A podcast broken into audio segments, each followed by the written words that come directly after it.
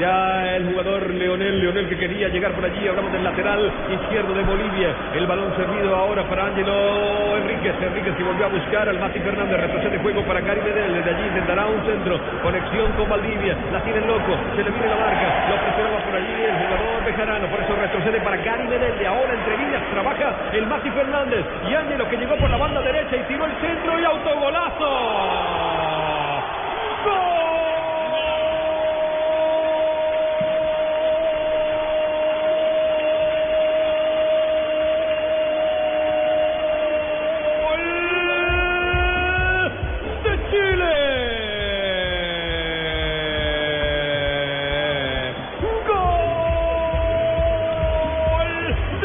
el capitán vino al centro, la quiso sacar. Y hoy, como dice el cuento, no hay autogol feo, la levantó por encima del arquero. Y el partido se pone 5 a 0 y falta uno de Bolivia. en un contexto absolutamente favorable para Chile y desfavorable para Bolivia, que no solamente es superado en lo futbolístico, JJ, sino también en lo anímico. Un equipo que está entregado, que si no se revoluciona mentalmente en los partidos de cuarto de final, va a ser un trámite para su rival.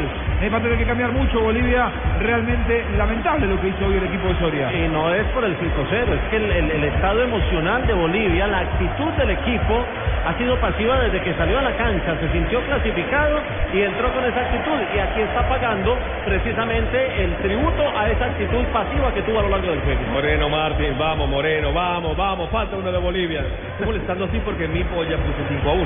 Sí, es, es verdad, lo entiendo, lo entiendo. Pero a Bolivia no lo salva sino la hincha. En este momento nos tiró la polla a todos es autogol, hermano. Tiro de esquina de Supergiros. Este tiro de esquina puede darle un supergiro al partido. Es Claro el cuarto sí. del partido. El tercero para Bolivia. Y otra vez se marca en el minuto 86, otro 6. Estos chicos cobran en corto, no Pero- puede ser. Cobraron en corto y la Ojo que perdieron y Moreno Martín termina falta. haciendo una falta. revisando el reglamento acá de competiciones, de pollas y todo ese tipo de cosas, el autogol no está contemplado. No,